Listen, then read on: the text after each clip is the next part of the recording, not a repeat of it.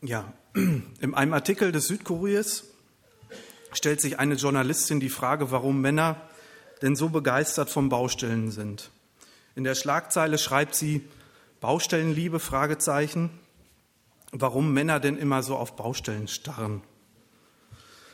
Ja, vielleicht auch nur ein Klischee, aber die Begeisterung kann ich durchaus auch ähm, äh, ja, nachempfinden und kenne auch einige Männer, die durchaus gerne mal so eine ähm, Baustellenbesichtigung vor, vor sich nehmen und ihre Tipps und Erfahrungen dann zum Besten geben.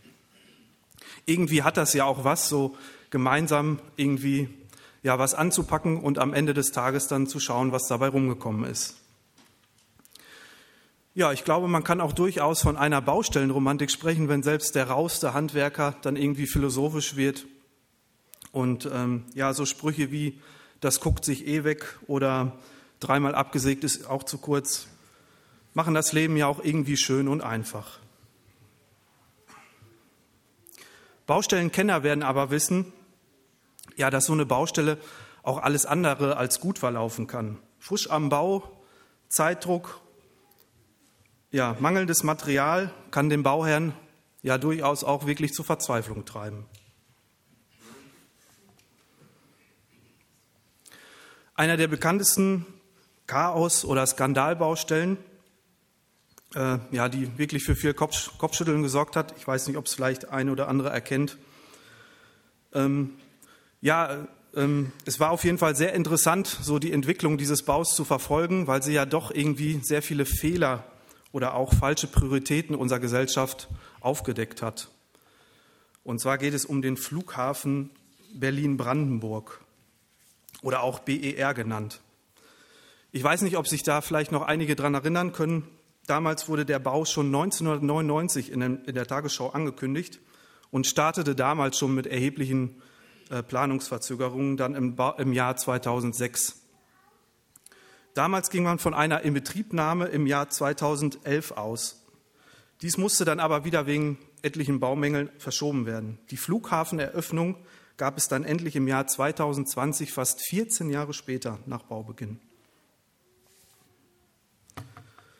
Die Ursachen für die lang haltenden Probleme beim Bau des Flughafens waren kurz zusammengefasst und ohne in, die, ohne in Details zu gehen, zum Beispiel massive Baumängel, insbesondere der, des Brandschutzes, Planungsfehler vor und während des Baus sowie ein fehlerhaftes Krisenmanagement und problematische Personalentscheidung sowie Korruption. Viele dieser Ursachen äh, ja, sind menschengemacht und sind wahrscheinlich, wie bei so vielen Dingen auf Gier und Macht zurückzuführen. Eine Baustelle also, die vor allem zeitlich nicht so geplant war und wo wirklich sehr viel schief lief, äh, bis, es, bis das Ziel endlich erreicht war und dann meist die ersten internationalen Flüge endlich abheben konnten. Eine Baustelle, die nicht so lief, wie sie sollte. Dieser Kontext passt auch heute ganz gut in unseren Predigtext. Heute soll es mit unserer Predigtreihe Geistlicher Aufbruch weitergehen und ich hoffe, dass die meisten noch vieles abrufen können. Trotzdem will ich es noch einmal kurz zusammenfassen. Wir befinden uns, im, wir befinden uns circa 500 vor Christus und das jüdische Volk befand sich in Gefangenschaft. Als Gott das Herz des Kyros erweckte, der persische König forderte die Juden auf, wieder nach Jerusalem zu gehen, um das Haus des Herrn, den Tempel, wieder aufzubauen. Viele von ihnen, nicht alle, deren Herz ebenfalls erweckt wurde, nahm an diesem neuen Aufbruch teil. Doch der Aufbruch gestaltete sich schwierig. Es gab Widersacher. Anfechtungen von außen, wie Jens bei der letzten Predigt berichtete, die es zu überwinden galt. Verführung von Menschen, Angst und Verleugnung machten es den Juden nicht leicht, den Tempelbau fortzusetzen. Heute soll es darum gehen, Anfechtung von innen zu überwinden. Ja, denn irgendwas lief schief und nicht so geplant am Bau des Tempels. In Esra 4, Vers 24 lesen wir, damals hörte das Werk am, am Haus des Herrn in Jerusalem auf und es kam zum Stillstand bis in das zweite Jahr der Regierung des Königs Darius von Persien. Und weiter geht es dann im Kapitel 1, äh 5, Vers 1. Die Propheten aber, der Prophet Haggai und Zacharia, der Sohn Idos, weissagten den Juden, die in Juda und Jerusalem lebten, im Namen des Gottes Israel weissagten sie ihnen. Ja, zwischen oder auch in diesen beiden Versen liegt eine Zeitspanne von circa 15 Jahren Baustopp. 15 Jahre Baustopp. Was hätte, was hätte da nicht schon alles passieren können? Ja, doch das blieb erstmal aus, bis Haggai dann letzten Endes auftrat. Hier wollen wir jetzt etwas genauer in das Geschehen eintauchen, insbesondere ins Buch Haggai und seiner Prophezeiung. Das Buch Haggai ist ein sehr kleines Buch und eines der letzten im Alten Testament. Das Hauptthema des Buches ist der Tempelbau. Haggais Stil ist kurz und einfach und auch einfach deutlich. Seine Botschaft kommt jedenfalls an der Erfolg gibt ihm recht. Ja, wer mag, kann gerne mitlesen. Hagar 1. Ich lese aus der Schlachterübersetzung und habe mir das Kapitel folgendermaßen gegliedert, und zwar in drei Punkte, auf die ich gerne nach und nach eingehen werde. Und zwar ist es erstens das Feststellen in Hagar 1, 1 bis 4. Zweitens das Überprüfen Haggai 1, 5 bis 11 und drittens das Handeln, Haggai 1, 12 bis 15. Ja, ich lese nun einmal vor. Der Tempelbau, Anfechtungen von innen überwinden.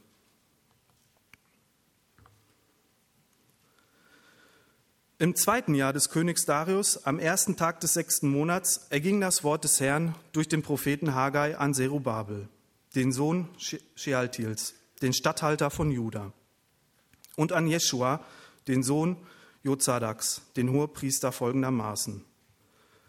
So spricht der Herr der Herrscharen. Dieses Volk sagt, es ist noch nicht die Zeit zu kommen, die Zeit, um das Haus des Herrn zu bauen. Da erging das Wort des Herrn durch den Propheten Haggai folgendermaßen. Ist es aber für euch an der Zeit, in euren getäfelten Häusern zu wohnen, während dieses Haus in Trümmern liegt? So, der Text hier erstmal. Ja, kaum ein Buch des, der Propheten ist so genau datiert wie das, der ersten nachexilischen, das des ersten nachexilischen Schriftpropheten Haggai. Das Datum in Vers 1 entspricht dem 29. August 520 vor Christus und wirkt hier nicht nur wegen der Datierung, irgendwie auch wie ein amtlicher Mahnbrief. Man könnte meinen, dass das Volk eingeschüchtert und entmutigt war, da die Feinde ja so übermächtig wirkten. Nichtsdestotrotz wird hier mit keiner Silbe etwas von den Umständen erwähnt, die den Bau zum Erliegen brachten. Was mittlerweile, wie gesagt, schon fast 15 Jahre her ist.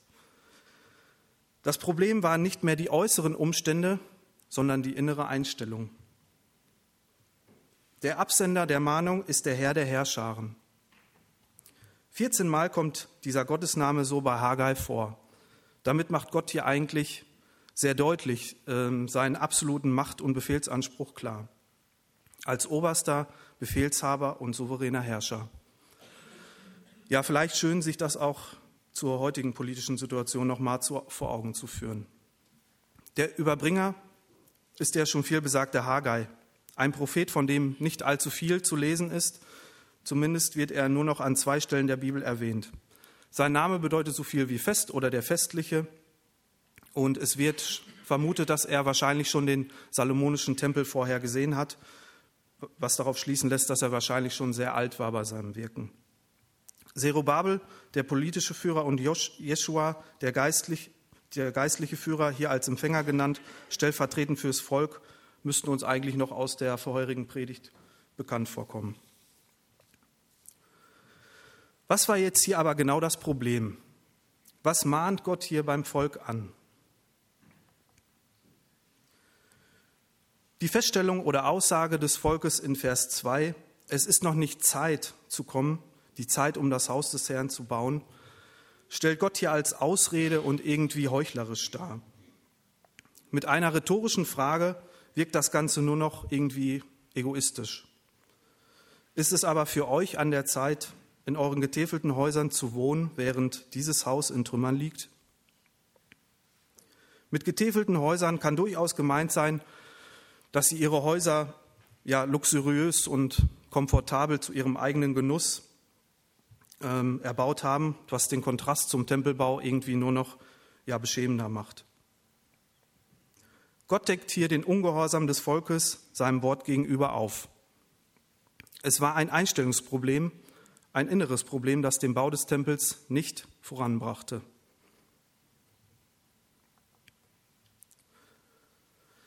Die Wurzel im Inneren war egoistische Gleichgültigkeit gegenüber Gott, die sich unter anderem in Ausreden, Passivität, Heuchelei, Unglaube oder eben kein Vertrauen, kein richtiges Zeitmanagement nach außen hin zeigte. Was ihnen wichtig war, also ihre Priorität, hatte sich verschoben und mehr auf die Seite Reichtum für sich selbst als der Tempelbau für Gott. Was können wir heute daraus lernen? Unser Auftrag besteht zwar nicht mehr darin, den Tempel in Jerusalem aufzubauen, jedoch finden wir im Neuen Testament einige wichtige Verse, die uns helfen, unsere Priorität als Kinder Gottes einzusortieren. Einer der Verse steht in Markus 12, Vers 30, ein ganz bekannter Vers. Und du sollst den Herrn, deinen Gott, lieben mit deinem ganzen Herzen, mit deiner ganzen Seele und mit deinem ganzen Denken und mit deiner ganzen Kraft. Dies ist das erste Gebot. Gott hat also den Anspruch, auch in unserem Leben die Nummer eins zu sein. Dies kann uns helfen und sollte uns helfen, unsere Prioritäten richtig einzuordnen. Ein Professor hat das mal ganz anschaulich mit seinen Studenten gemacht. Vielleicht wird der eine oder andere diese Anschauung kennen. Und zwar nahm er ein Glas und füllte die mit etwas größeren Steinen, dieses Glas, und fragte die Studenten dann, ob dieses Glas voll sei. Natürlich sagten sie erstmal ja. Diese Steine können für die, schwierigsten deiner, für die schwerwiegendsten deiner Prioritäten stehen, zum Beispiel Gesundheit, Familie oder eben andere Dinge. Jetzt nahm er etwas kleinere Kieselsteine und füllte diese zusätzlich noch mit ins Glas und fragte wieder, ob das Glas voll sei. Die Studenten bejahten und der Professor äh, sagte, diese, können für untergeordnete, diese kleinen Steine können für untergeordnete Dinge in eurem Leben stehen, wie zum Beispiel Sport, Engagement in der Politik und so weiter. Als letztes nahm er Sand und füllte dieses dann in die letzten Zwischenräume. Ist das Glas jetzt auch voll? fragte er die Studenten und nat mussten natürlich wieder bejahen, ja, es ist voll. Dieser Sand kann für die unwichtigen Dinge in unserem Leben stehen, wie zum Beispiel die neuesten Netflix-Serien, Social Media, das Fernsehprogramm oder andere Dinge. Ja, jetzt kommt eigentlich so der Clou dieser ganzen Anschauung was wäre denn, wenn wir als allererstes Sand in das Glas füllen würden? Ich glaube, diese Frage kann sich jeder selbst beantworten. Der Sand hätte das Glas so formschlüssig abgeschlossen, dass eigentlich, also es wäre überhaupt kein Platz mehr für die großen und geschweige denn von den, für die kleineren Steine im Glas. Ich glaube, das ist eigentlich ein ganz einfaches Prinzip und lässt sich eigentlich auch wunderbar auf unsere Prioritätenordnung anwenden. Aber ist es wirklich so einfach? Und war es das nicht auch irgendwie am Bau des Tempels? Ich glaube, so leicht lässt sich das dann doch nicht feststellen und einordnen. Die Bibel sagt in Jeremia 17, Vers 9, überaus trügerisch ist das Herz und bösartig. Wer kann es ergründen? Also trügerisch ist unser Herz oder auch unser Inneres. Ich glaube, unser Herz ist durchaus in der Lage, uns ein Sandkorn oder auch ein Stein ähm, ja auch irgendwie in ganz anderen Größen wahrnehmen zu lassen. Zumindest beobachte ich das auch größtenteils an mir selbst. Ich weiß nicht, ob ihr das für euch auch schon mal so festgestellt habt. Meistens glaube ich meine Ausreden ja selber und nehme oder nehme diese auch gar nicht so als solches wahr. Oft ist keine Zeit mehr für wichtige Dinge und eine Passivität demgegenüber hat sich eingeschlichen. Man ist gestresst und verkauft dieses vielleicht auch so an andere. Mag mir aber nicht eingestehen, dass ich es mir zur Gewohnheit gemacht habe, zu lange auf dem Handy rumzudaddeln. Ja, unser Herz macht uns sehr oft etwas vor. Wer kann es ergründen?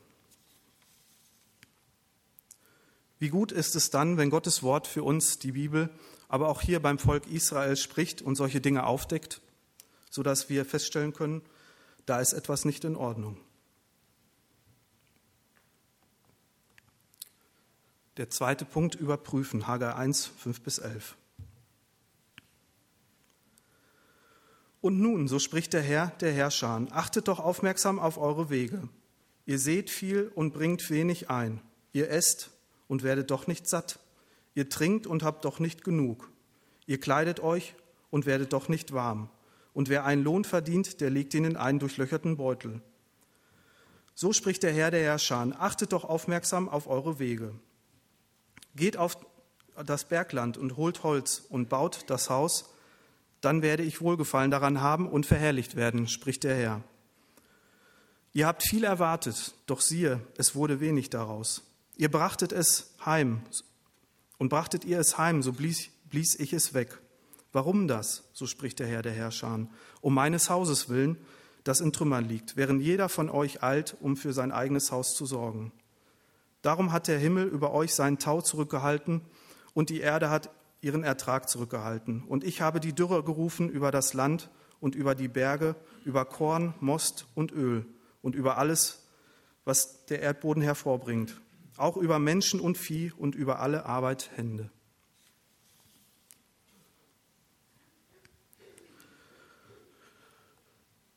Ja, für mich ist zum Schlüsselvers in diesem Abschnitt der Vers 5 oder auch der Vers 7 geworden, beziehungsweise die Aussage, achtet doch aufmerksam auf eure Wege. In anderen Übersetzungen heißt es auch, richtet euer Herz auf eure Wege oder achtet, achtet doch darauf, wie es euch geht. Dies ist eine Aufforderung, sich selbst, ihre Handlung und ihren Lebensstil zu überprüfen. Wahrscheinlich auch in Hinsicht auf den Bund, den Gott damals, bevor sie das Land Kanaan betraten, mit dem Volk geschlossen hatten. Der Bund lässt sich vielleicht so noch mal kurz zusammenfassen. Gehorsam gibt Segen und Ungehorsam gibt Fluch. In 1. Mose 11, 13 bis 17 lesen wir, und wir werden vielleicht jetzt hier auch noch mal die Parallelen merken, wenn ihr nun meinen Geboten eifrig gehorcht, die ich euch heute gebiete, so dass ihr den Herrn, euren Gott, liebt und ihm mit eurem ganzen Herzen und mit eurem ganzen Seele dient, so will ich den Regen für euer Land geben zu seiner Zeit. Frühregen und Spätregen, dass du dein Korn, deinen Most und dein Öl einsammeln kannst, und ich will deinem Vieh auf deinem Feld Gras geben, und du wirst essen und satt werden. Hütet euch aber, dass sich euer Herz nicht verführen lässt, so dass ihr abweicht und anderen Göttern dient und euch vor ihnen niederwirft werft. Ja, zu einem Gott kann auch meine egoistische Natur werden. Für ihren eigenen Gott waren sie gleichgültig passiv, nur für ihre eigenen Häuser und ihre Wirtschaftlichkeit legten sie sich mächtig ins Zeug, was sich aber letzten Endes nicht auszahlte. Sie waren aktiv und säten viel, doch es brachte nichts ein. Sie aßen, doch sie wurden nicht satt. Sie tranken, doch hatten sie nicht genug. Sie kleideten sich, doch es wurde ihnen nicht warm. Sie verdienten sich einen Lohn und legten sie und legten ihn aber in einen durchlöcherten Beutel. Sie haben viel erwartet, doch es wurde wenig daraus. Und brachten sie es heim, so blies Gott es weg. Wahrscheinlich herrschte im Land Hungersnot durch die Dürre und die durch, der durchlöcherte Geldbeutel lässt vielleicht auch darauf schließen, dass eine Inflation ähm, äh, zu der Zeit geherrscht hat. Gott gebraucht hier äußere Umstände, um dem Volk etwas aufzuzeigen. Es geht euch nicht gut, weil ihr euch innerlich für die falschen Prioritäten entschieden habt. Wie sieht es heute mit deinen innerlichen Baustellen aus? Achte doch aufmerksam auf deine Wege, achte doch darauf, wie es dir geht. Ich denke, der Text kann uns heute auch dazu herausfordern, eine gründliche Selbstüberprüfung nachzugehen. Wenn Gott unsere Prioritäten, Prioritäten neu ordnen soll, müssen wir auch wissen und prüfen, was in unserem Leben wichtig ist. Wofür verwenden wir in erster Linie unsere Kraft, unsere Zeit und auch unser Geld? Und welche tieferen Bedürfnisse stecken eigentlich dahinter?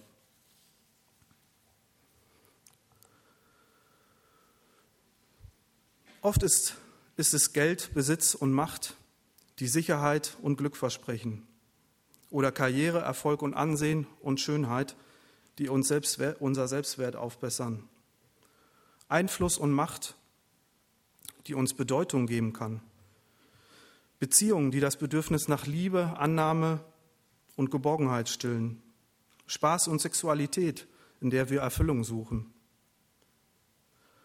Und Verwirklichung sozialer, ideologischer oder religiöser Ziele, die uns einen Sinn geben. Dies sind unter anderem Bedürfnisse, die unser trügerisch, trügerisches und falsches Herz ganz oft auf unsere Prioritätenliste ganz nach oben verschieben will, wenn wir es nicht durch Gottes Wort prüfen. In der Bergpredigt gibt uns Jesus eine Empfehlung für unsere Prioritäten in Matthäus 6, 32 und 33. Denn nach allen diesen Dingen trachten Heiden. Aber euer himmlischer Vater weiß, dass ihr das alles benötigt. Trachtet vielmehr zuerst nach dem Reich Gottes und nach seiner Gerechtigkeit, so wird euch dies alles hinzugefügt werden. Ja, ein tolles, herausforderndes Versprechen, welches wahrscheinlich nicht allzu oft im Glauben angewandt wird. Manch einer mag hier auch eine Formel fürs, fürs Reichwerden raushören. Ich glaube aber, dass der Fokus eher darauf liegt, der Welt abgewandt zu sein und ihrem Statusdenken und ihrem verlogenen Verlockungen. Jesus lernt uns, dass unsere Bedürfnisse gerade nicht gestillt werden, wenn wir uns immer zuerst um sie drehen. Unsere Bedürfnisse werden aber gestillt, wenn wir Gott zu Nummer eins unseres Lebens machen und uns zuerst um Gott und seine Sachen kümmern. Mit welchen Bedürfnissen hast du am meisten zu kämpfen? Gibt es Anzeichen in deinem Leben, dass die Prioritätenliste so vielleicht nicht ganz in Ordnung ist oder sich vielleicht wieder verschoben hat? Ich glaube, dass es von Zeit zu Zeit gut ist, diese zu überprüfen, um innere Anfechtungen zu überwinden.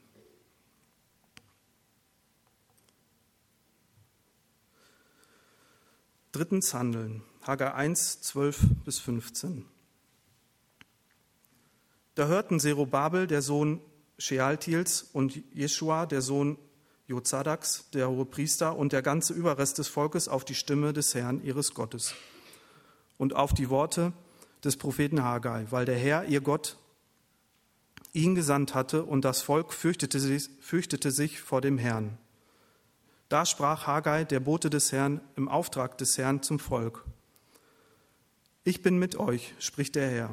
Und der Herr erweckte den Geist Zerubabels, des Sohnes Shealtiels, des Statthalters von Juda, und den Geist Jeschuas, des Sohnes Jozadaks, des Hohepriesters, und den Geist des ganzen Überrestes des Volkes, so dass sie kamen und die Arbeit am Haus des Herrn der Herrscharen ihres Gottes in Angriff nahmen und zwar am 24. Tag des sechsten Monats im zweiten Jahr des König Darius.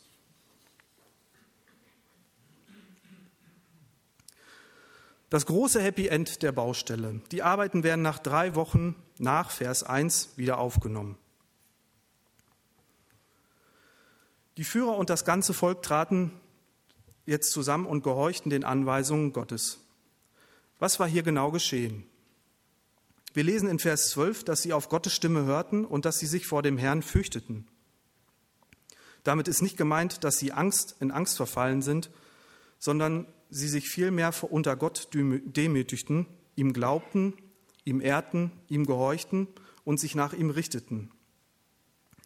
Gottesfurcht ist der Reflex der Ehre Gottes beim Menschen, so der Theologe Ehlinger.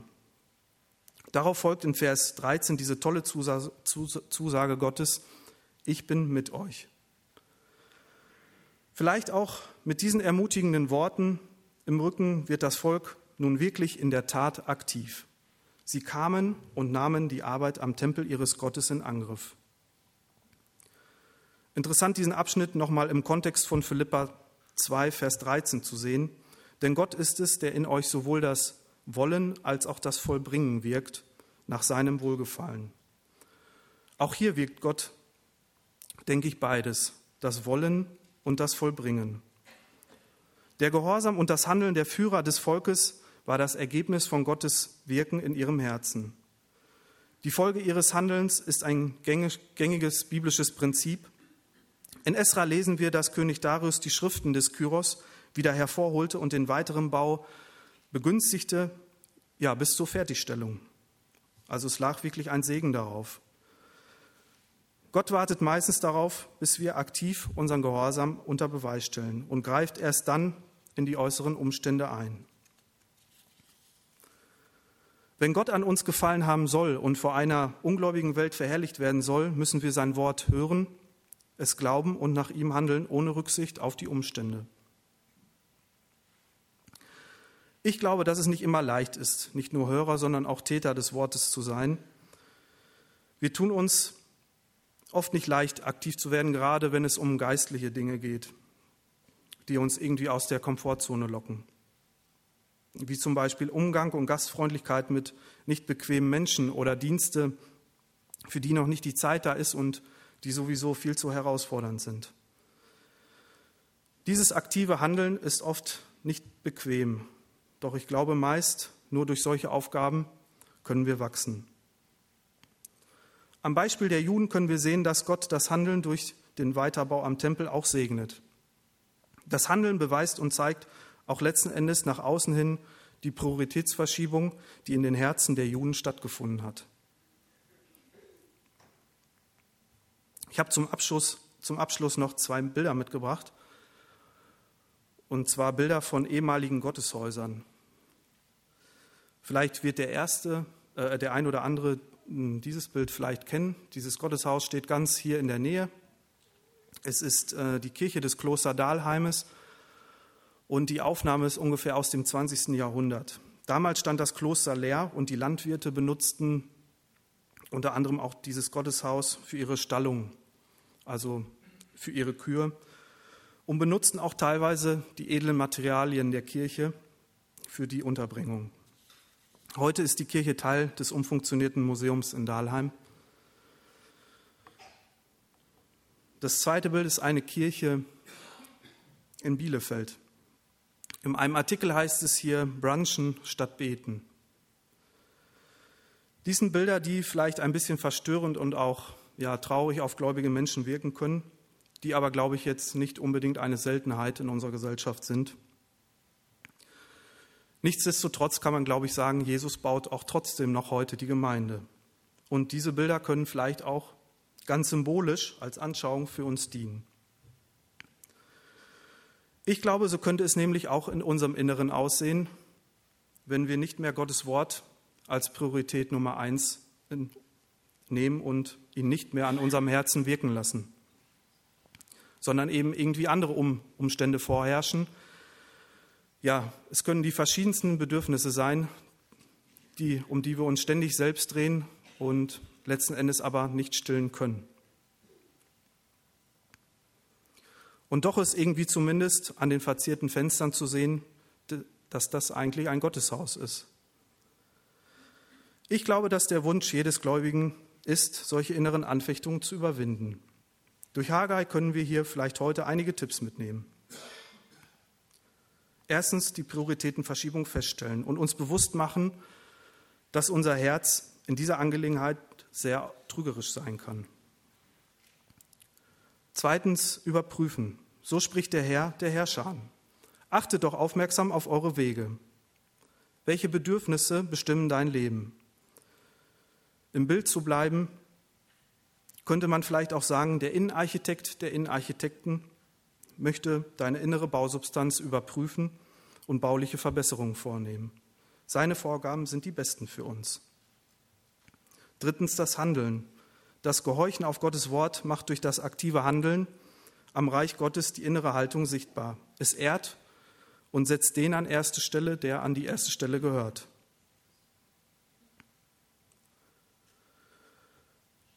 Ja, ich habe zum Schluss noch ein Gebet mitgebracht und ähm, ja, wer mag, kann es gerne von im Inneren auch mitbeten.